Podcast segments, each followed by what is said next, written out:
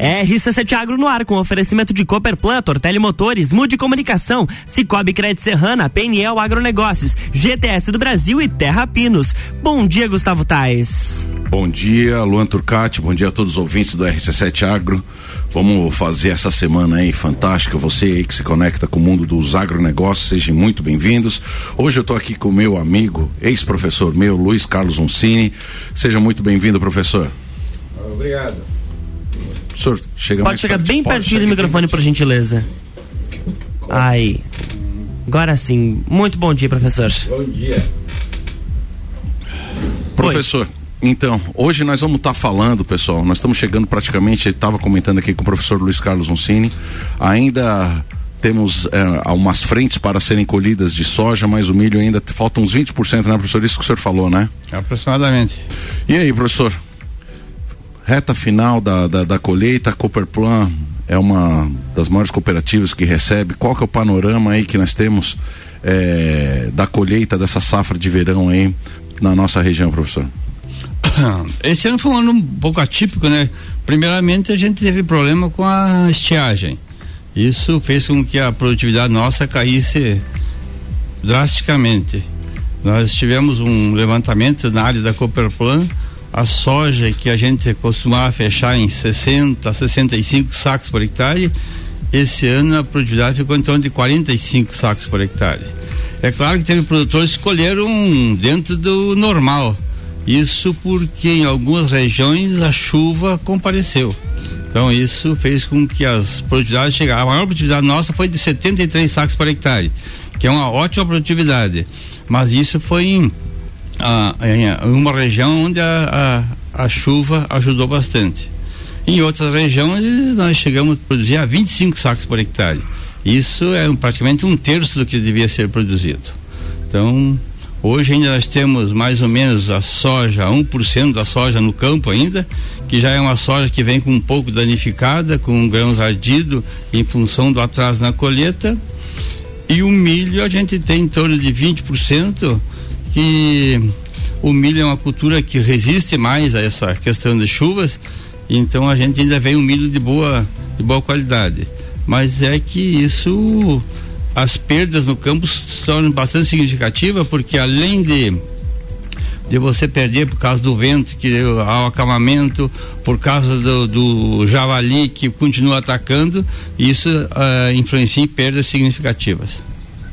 O professor, nós estamos vindo é, basicamente de dois anos que, que, que, que, a gente encontra problemas de relevância alta, né? A safra de verão é, 2020-2021 nós tivemos aí uma grande perda, principalmente agora falando só de milho, né? Nós tivemos todo aquele complexo do enfesamento, né, causado pela pela cigarrinha, né, o que o que deu um grande baque nos produtores que que, que plantaram então milho aquele ano, né? É, esse ano, provavelmente o pessoal que teve o baque do, do, do, do, milho ali com a cigarrinha, provavelmente fez a rotação de cultura, veio para o soja, né? Mas esse ano nós tivemos de novo um problema com, com milho principalmente, porque foi aquela estiagem que deu exatamente na época do embonecamento e do enchimento de grãos, né, professor? Na verdade é o seguinte, a, a, a cultura do milho foi a cultura mais prejudicada com relação à estiagem, né? porque aonde nós conseguimos média ano passado, embora o ano passado com o ataque da cigarrinha, mas as, as variedades resistentes à cigarrinha fez com que a produtividade fosse alta ainda. Né? Algumas variedades foram problemáticas porque eram muito sensíveis, mas a lavoura de milho ano passado chegou a produzir em alguns casos 200 sacos por hectare, 180. Esse ano a, teve lavoura de milho com 20 sacos por hectare, 15 sacos por hectare só justificou a colheita porque você, se não colher, fica o pé de milho em pé na lavoura e depois atrapalha o próximo plantio. Então você é obrigado a colher para triturar aquela palha e aquela palha voltar então a ser fertilizante adubo novamente para o próximo ano. Então isso fez com que ah, o milho seja um, um problema sério para nós aqui, em função de que a produtividade muito baixa não cobre o custo de plantio. Alguns produtores tinham um seguro, outros não. Então isso ah, atrapalhou bastante. E é o, o, segundo ano, né? Esperamos que como a gente vive de esperança o ano que vem, e isso mude novamente, né? Que dois anos ruins que não vem o terceiro ano, né? É, teve. Diz que o, que o agricultor de fato é um otimista por natureza, né? Ele fica esperando um ano bom, né, professor? É. Professor, mas sabe que o senhor tocou num assunto que, que, que eu achei interessante, né? Quando o senhor disse que aqui teve bastante produtor que não foi afetado pela cigarrinha, isso é um trabalho é, muito importante que a cooperativa faz, porque nós tivemos regiões é, onde que só se preconiza então um milho de alta de alto desempenho pensando somente na produtividade?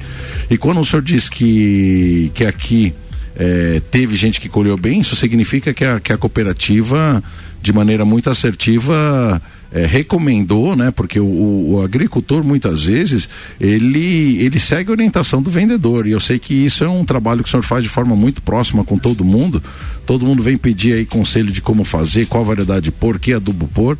Então já de antemão quero dar parabéns aí por, por, por essa orientação, porque pelo que parece a cooperativa então é, teve sugerindo na, naquele ano que o Oeste principalmente a gente viu que que deu muito enfesamento lá é, a gente pode dizer de certa maneira que as variedades que foram plantadas aqui na região, que foram vendidas pela Cooperplan, eram variedades mais é, propícias e com, com, com tecnologia para ser mais é, menos receptiva ao, ao enfesamento e à cigarrinha?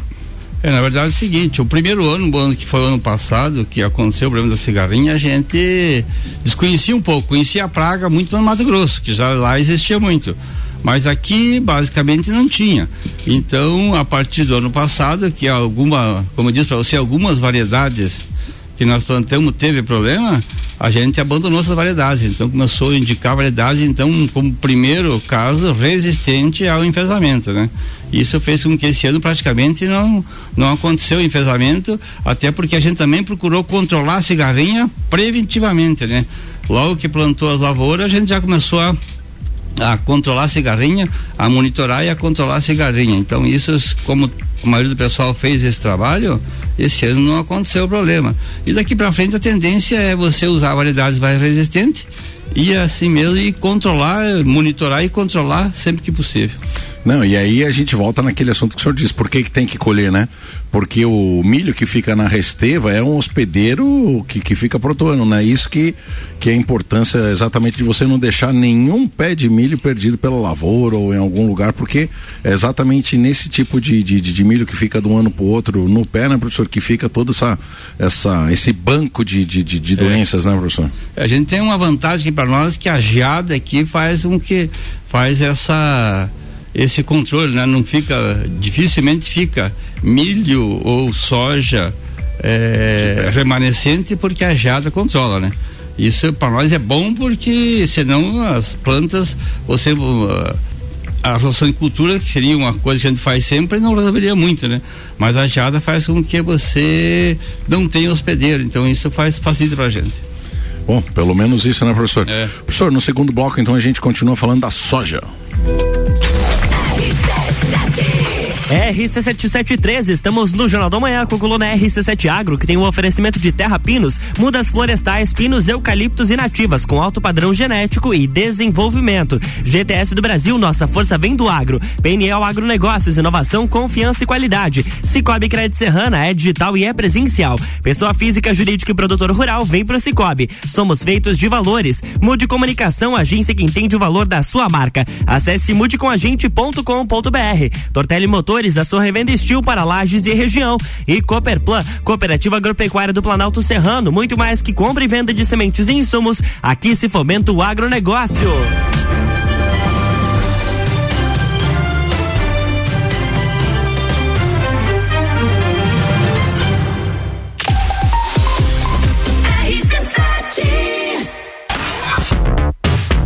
Primeiro semestre foi puxado, imagina como será o segundo. Mas, amo do céu, vocês não sossegam facho mesmo. Gols de Copa. Rock in Rio. Fórmula 1. Eleições. Open Summer. Copa do Mundo. Os melhores e mais inovadores produtos, promoções e eventos com a melhor entrega do rádio. Faça parte. Anuncie sua empresa na RC7. A gente cuida muito bem da sua marca. Para falar conosco, acesse arroba rádio RC7 ou rc7.com.br.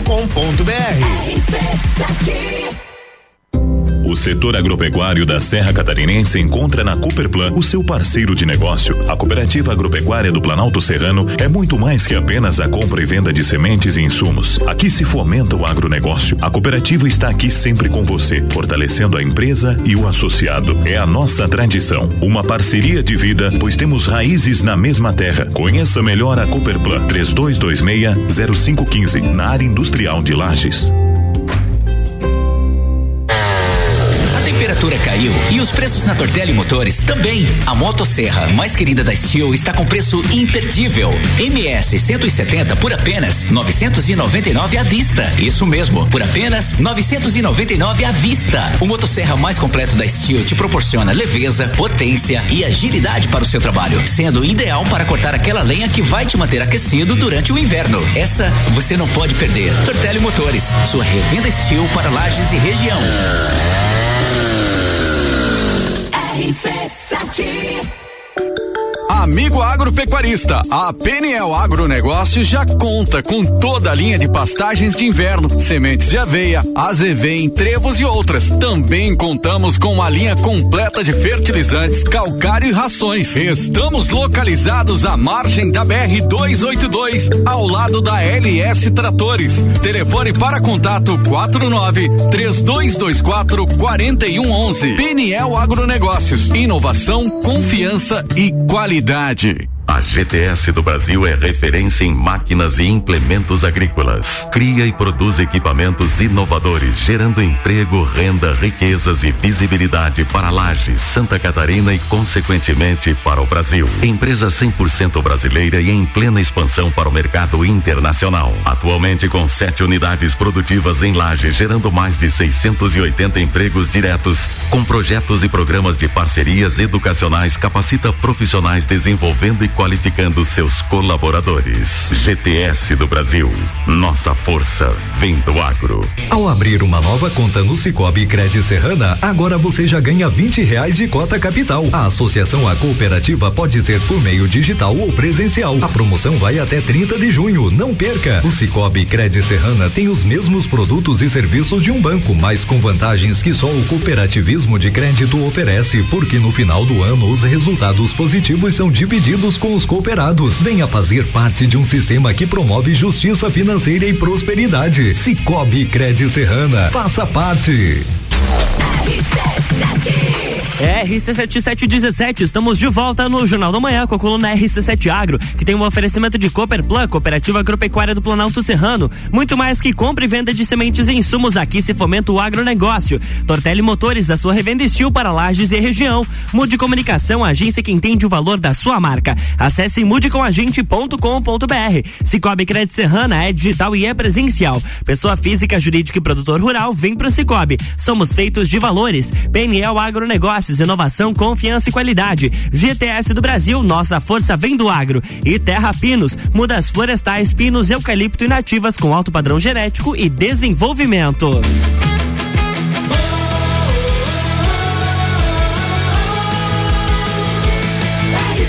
A número 1 um no seu rádio. Jornal da Manhã.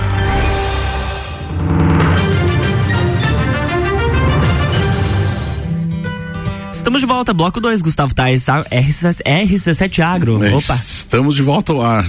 Todos sejam muito bem-vindos. Você aí que se conecta com o mundo do agronegócio, que já está acordando, colocando as crianças em dia para levar para a escola. Você que já está no carro aí, seja muito bem-vindo. Sou Gustavo Tais e trago para você semanalmente os assuntos aí que estão em pauta no agronegócio na região da Serra Catarinense. Hoje eu estou aqui com o Luiz Uncini, que é o diretor comercial da Cooperplan, e nós estamos finalizando a colheita é, das, das lavouras de verão, né? Sejam elas as lavouras de soja, sejam elas as lavouras de milho, que são as duas principais culturas que fazemos aqui é, na nossa região. O professor estava já dizendo para nós que essa época do ano já era para estar tá tudo colhido né? Já era para ter uma análise muito bem clara de tudo que, que, que foi colhido. Mas ainda temos aí 1% da colheita do soja, que é uma das culturas que tem que ser colhido rápido porque a influência da chuva estraga um pouco os grãos. O milho já aguenta um pouquinho mais e por conta disso ainda temos uns 20% para colher. No primeiro bloco, então, nós estávamos falando sobre eh, a produtividade do milho, que foi ano passado eh, influenciada de forma negativa por conta do, do, do, complexo do enfesamento causado pela cigarrinha. E esse ano, infelizmente, esse ano que passou, teve também uma certa, um certo prejuízo por conta da seca que acometeu as lavouras aí no período de, de, de embonecamento do, do, do milho e de enchimento de grãos. Mas, pelo que tudo indica, todos estavam depositando muita esperança na soja, professor. O que, que nós tivemos com relação à soja? A soja, a janela de plantio é outubro até novembro, é isso mesmo, professor? É, basicamente a melhor janela começa 15 de outubro e vai até final de novembro, embora em alguns casos possa se entrar em, em dezembro, que já não é a melhor época. Mas quem plantou no tarde esse ano ainda foi quem teve sorte, né? Ou seja, o, o, o descuido ou essa usar nesse ano específico parece que foi o que o que ajudou por conta que que a chuva veio meio tarde esse ano, né? Na verdade é o seguinte, esse ano foi um ano atípico e porque as lavouras do tarde produziram mais que as lavouras do cedo em função de que as primeiras lavouras plantadas sofreram muito com a estiagem. E as lavouras mais do tarde, que são as de dezembro, foram as que produziram mais porque aí o, as turmas normalizaram um pouco as chuvas e isso fez com que a produtividade fosse melhor. Onde se conseguiu atingir uma melhor média, quem plantou no tarde. Professor, o senhor estava é, comentando que para quem olha no passado está muito feliz com o preço da soja, né? Mas para quem olha para frente é, com o preço da soja está com o cabelo arrepiado. É, como pode isso, professor? É que na verdade é o seguinte, a gente olhar para trás com o nosso custo de produção que a gente teve, é, o preço da soja está bom. Mas se a gente olhar para frente, com o aumento dos fertilizantes, com, com, o aumento dos químicos, isso com o aumento do óleo diesel, isso se tornou um, um fator preocupante que a soja então o preço não acompanhou a, ah, os fertilizantes e os químicos. Então isso faz com que a gente para o próximo ano tenha um custo de lavoura de milho em torno de 10 a 11 mil reais por hectare e a lavoura de soja em torno de 6 a 7 mil reais por hectare. E quanto que era isso há um ano atrás, dois anos atrás? Ah, era um pouco, metade praticamente, basicamente. Né? O ano passado nós gastamos praticamente 6 mil, 6 mil 500, 7 para plantar milho e plantamos de 4, 3.500 reais a 4 para plantar soja. Então praticamente dobrou o valor. Tá, e, e o preço da bolsa do milho e da soja não dobrou, ou seja, está alto, mas não chegou a dobrar, né? Basicamente, se você olhar a produção de milho, o preço do milho está num preço, como eu disse para você, bom, se não olhar para trás. E se olhar para frente, o negócio fica mais complicado. Mas a gente, o milho chegou a cem reais por hectare. E hoje ele voltou para 85, 86 a nível de produtor.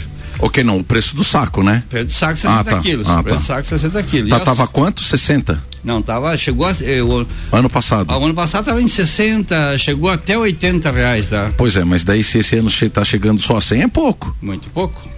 Só que se você olhar a cadeia alimentar, se você aumentar muito o preço do milho, você influencia nem quem consome, né? No suíno, na ave e assim por diante. Então é uma questão complicada quando os preços ficam muito altos o ideal seria manter um equilíbrio, né? De, e a soja no passado estava quanto mais ou menos, professor? A soja no passado ela chegou a, no começo estava cem reais. Tá? Certo. Basicamente depois ela foi aumentando, ela chegou até a 200, ela dobrou o preço. Ano passado? Ano passado. Pois é, mas esse ano já tá, é, o preço que tá é 180? 180. Mas daí não teve aumento do, do, do ano passado para esse ano o preço da, da, da, soja? Na verdade a soja é muito, o preço ele é muito variável, né? Ele... Tem muita influência, né, professor? Muita influência do mercado internacional, tem muita influência do dólar, tem influência do clima, tem todos os fatores que influenciam na, no preço da soja. Então, a gente acaba. O pessoal tinha costume de vender soja futuro. Estava plantando estava vendendo. Mas quem vendeu ano passado vendeu, futuro vendeu a 100. E quem vendeu depois de colher vendeu a 180, 160, 170 e assim por diante. Então acabou um pouquinho a política de vender futuro. O pessoal só está vendendo depois que colhe. Pois é, mas daí a gente olhando essa perspectiva, como é que está o sentimento das pessoas com relação ao plantio? Ou seja, nós estamos agora já bem dizer em julho, professor, né? E, e mais três meses para frente nós temos julho, agosto, setembro. É, com, com quatro meses o pessoal começa o plantio de novo. Você está sentindo uma movimentação positiva? O pessoal está motivado a plantar ou, ou, ou, infelizmente nós vamos ter redução na, nas áreas de plantio? Professor? Na verdade a gente não tem outra saída, né? O pessoal que tem equipamento, que já investiu em equipamento, já tem terra arrendada, investiu em equipamento, hoje não tem como ele sair fora do ramo. Então ele, ele é obrigado, como disse para você, viver da esperança que vai ser melhor o ano que vem e plantar novamente. Não, há, não haverá redução de plantio. O que eu acredito que haverá é uma redução de adubação, por exemplo, né? em vez de você usar 400 quilos, 300 quilos de adubo, usar 200, 250 para baratear um pouquinho o custo, até porque quem produziu pouco, a lavoura, o, o, o ficou na lavoura, né? Ele não foi embora porque você não retirou grão, não retirou produto, então é uma questão que você deve reduzir isso aí, mas a questão de reduzir a área é praticamente inviável, né? Porque você tem toda uma estrutura e não tem, tem que usar essa estrutura. Quanto mais ficar parada, pior é. Viu, professor? É, ficou para esse segundo bloco para a gente falar sobre a, a questão da, da, da, colheita geral da soja. Esse ano, em relação ao ano passado, nós tivemos um aumento ou diminuição da produção aqui na região da Serra? Nós tivemos um aumento de área mas tivemos uma diminuição de produção em função da produtividade. Tá? Ou seja, nós acabamos colhendo mais porque se plantou mais área, é. mas não porque aumentou a produtividade. Exatamente. É, e o professor, o, o, o Luiz Carlos Uncini, que é diretor, eu chamo ele de professor, que foi professor meu lá no Colégio Agrícola. Atualmente já nem é mais professor, né? quer, quer dizer, ensina todo mundo que vai chegando por lá, né? Mas, viu, o professor, é, o senhor estava dizendo que a própria soja na nossa região ela quase não fica, é quase tudo vai para exportação, né? Grande parte do nosso volume de soja, eu diria que hoje 95% da nossa soja vai para exportação. Vai para o Porto de São Francisco ou em Bituba e alguma coisa em Paranaguá, mas basicamente para São Francisco. Quais são os países que, que, que, que importam mais a nossa soja? China, né? China.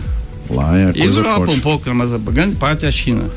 Não, então, você vê, professor, nós temos aí então uma perspectiva de que, como o senhor disse, né, o pessoal que já está envolvido nisso aí não tem como voltar atrás, então provavelmente vai ter uma diminuição é, consequentemente, vão usar menos adubo, vai diminuir a produtividade, mas pelo menos também não. não...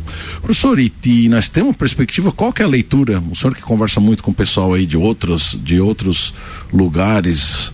É, mais do mesmo segmento, outras cooperativas, ou seja, está sempre envolvido com, com, com, com, essa cadeia, com outros pares, né? O que, que o pessoal fala sobre essa questão da, da, da, da, da da disponibilidade de nutrientes, de adubo para nós. Existe uma perspectiva, será, da, de acabar essa guerra ou de achar outras fontes de, de, de adubação para as nossas lavouras no Brasil ou nós estamos numa situação tênue mesmo? Na verdade é o seguinte, eu acho que a questão dos fertilizantes foi a gente se preveniu mais cedo em função que sem fertilizante não tem como se plantar.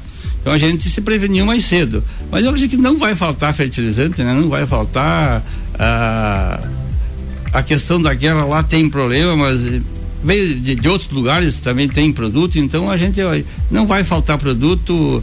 A Cooperplan, por exemplo, está com basicamente 80% do volume de fertilizante em casa, é, compra uns mais caros, outros mais baratos, mas eu acredito que não vai faltar. Um pouco foi também fazer esse terrorismo, dizer vai faltar, certo. vai faltar e vai faltar, e a gente, aí o pessoal se antecipou. Então acredito que não vai ter problema. E eu acho que para o ano que vem deve reduzir os custos, né? Porque essa foi uma política agora de dizer vai faltar, vai faltar, e aí você, você antecipou e, com, e comprou. Eu acredito que para o ano que vem isso volte a, a, a, normalizar novamente a oferta e a procura, assim por diante. Bom, é isso aí, meu povo. Esse é o panorama que nós tivemos sobre essas lavouras desse ano. Então, é mesmo com toda essa questão hídrica e mesmo com, com com as questões da, da, das doenças que acometeram no passado, as lavouras aqui da nossa região sim tiveram uma diminuição de, de, de, de, produ de produtividade, mas estamos aí com uma boa cobertura do que foi plantado.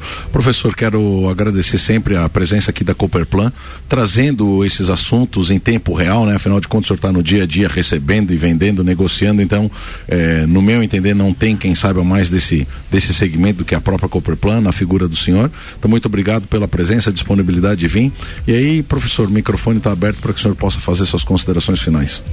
Bom, quero agradecer e dizer que é importante estar aqui, é, agradecer você e ao Luan aí que esse programa e dizer o seguinte que a gente está à disposição dos nossos produtores lá na cooperativa que está na hora agora de fazer o planejamento para a próxima safra, que é importante o, o, produtor se planejar porque a gente possa eh, se planejar novamente. Não dá mais para se improvisar, né? Tem que se ser um mais profissional e a gente já começar a executar as operações para a próxima safra, embora agora tenha alguma coisa de cultura de inverno, que não é muito, mas já pensar na safra de verão que em 90 dias está chegando aí. É, bom? é isso, Ana Turcati. Até amanhã com Maíra Juline. É isso aí, amanhã tem mais RC7 Agro aqui no Jornal do Manhã, com oferecimento de Terra Pinos, GTS do Brasil, PNL Agronegócios, Cicobi Crédito Serrana, Mude Comunicação, Tortelli Motores e Cooperplan.